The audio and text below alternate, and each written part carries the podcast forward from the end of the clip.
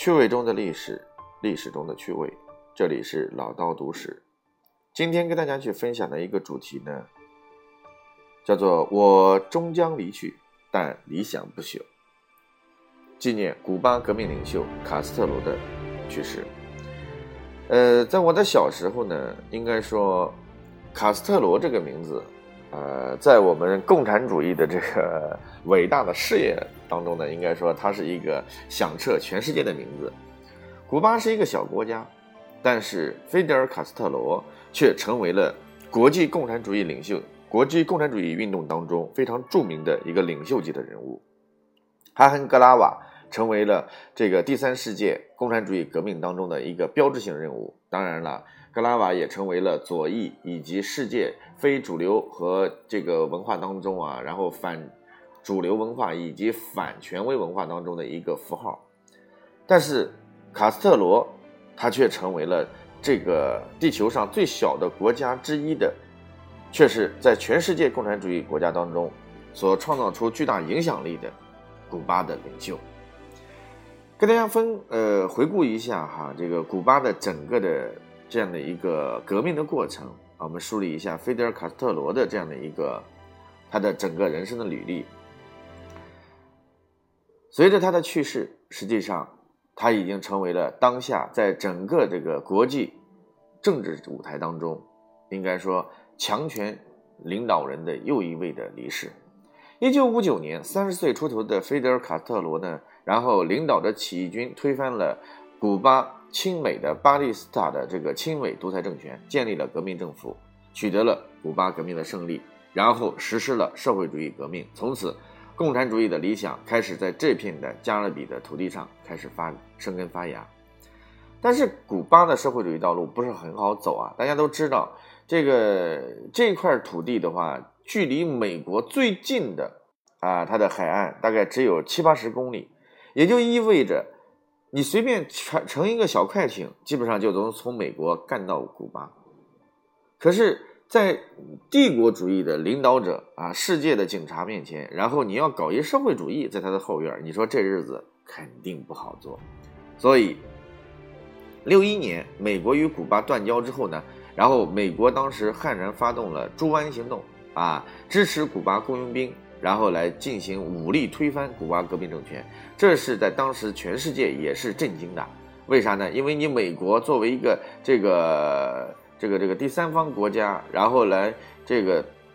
直接去插手这个这个主权国家的这个这个事情，这是非常呃可怕的一件事情。所以呢，我们冠之以叫世界警察嘛。但是，一年之后，时任美国总统肯尼迪签署法案，然后开始。去对古巴长达半个多世纪之久的贸易禁运和经济封锁正式开始，但是古巴即使是被美国禁运封锁，经济短缺日益严重，但是在这种情况下，他依然，然后这个呃要带领古巴人民渡过难关，所以古巴的整个的这个人民为什么会？呃，在那么穷困的情况下，当然和金三胖不一样哈。因为我其实对朝鲜这个社会主义这个同样是政权，其实没什么太多的好感。因为我所看到的卡斯特罗，他实际上在最困难的时候，他每年到了甘蔗丰收季节，因为加勒比那个地区的话，甘蔗啊。这个古巴有几个这个出口创汇的这个主要的这个来源，其中一个甘蔗、蔗糖啊，还有它的哈瓦那的这个雪茄啊，就烟草这一块实际上是比较有名的。那么那个时候，卡斯特罗从一个领导人的角度，他自己也拿起砍刀到田地里面跟农民一起砍甘蔗。你想，上个世纪六十年代，那个时候。在古巴，所有留学过的一些这个社科院的一些这个这些领导人啊，其实都发现了，他是天天这个跟着这些人一起去砍甘蔗，和群众打成一片，没有任何的架子，所以亲切度比较高。因此，他在整个古巴人群当中，然后所接受到的这样的一个呃亲和力，所以备受所有古巴人民的爱戴，所以他。去世了之后，所有古巴人民都觉得哇，我们的去像失去了一个家人一样的感觉。而第二个，他为什么伟大？伟大在当时在上个世纪九十年代之后，苏联解体，东欧剧变，世界格局发生了翻天覆地的变化。而在这个翻天覆地变化之前，古巴，然后卡斯特罗不仅仅去支持他自己的这个古巴的社会主义事业的成这个革改革。同时呢，还把这个格拉瓦，然后这个格瓦拉给给派出去，然后作为输出向非洲以及拉美地区第三世界国家进行国际共产主义运动的一个思想的输出。应该说，卡斯特罗在原来的前苏联的这个呃控制的共产国际的这个领导下，他实际上在整个的这个拉美地区和非洲地区所支持的所有的一些巨大的革命，都是。由卡斯特罗作为所有的这个后台的这个雇佣兵和志愿军，直接是派往前场的，所以也就意味着他在国际共产主义领域这个政治领域当中，受到了很多国家，尤其是已经建国的社会主义独立政权国家这样的一个爱戴，所以他是非常厉害的。因此，古巴的这个维护主权的，当然，古巴的这个卡斯特罗，他在这个过程当中。所能够去受到国际政治上的这种支持非常到位，包括在后期，在整个拉美地区啊，像查查韦斯这样的一些这个政治强人，在遇到任何的一些国际争端的问题当中的时候，你会发现啊，只要老卡到了，基本上很多事情就迎刃而解。所以他在政治领域当中出现的这种被尊重，所以它代表着是一种很伟大的。那么，而他。对于权力的这种追逐，实际上不是老卡的一个非常关注的东西。你像二零零六年七月啊，他就直接把权力啊这个交接给他的弟弟劳尔卡斯特罗，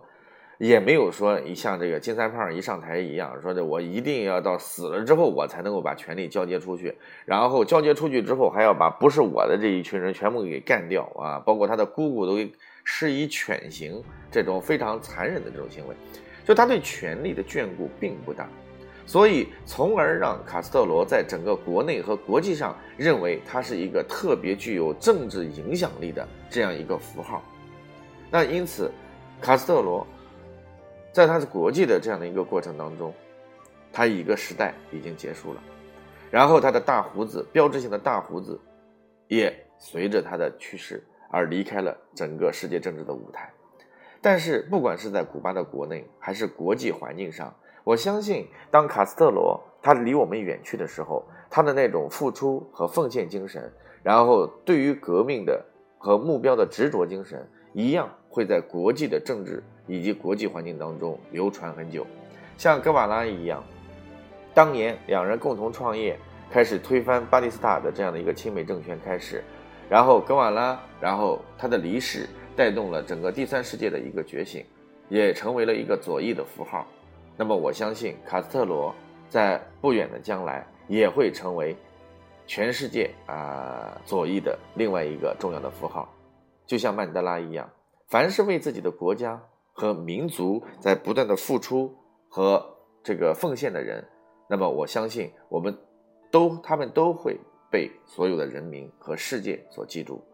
像菲德尔·卡斯特罗在他最后一次的大会当中所演讲的一样，我终将离去，但理想不朽。相信这将是历史给他做出来的最好的见证。这里是老道都市，我是郭伟，欢迎大家加入关注我的微信郭伟六八八五，我们共同的探讨、学习和成长。谢谢。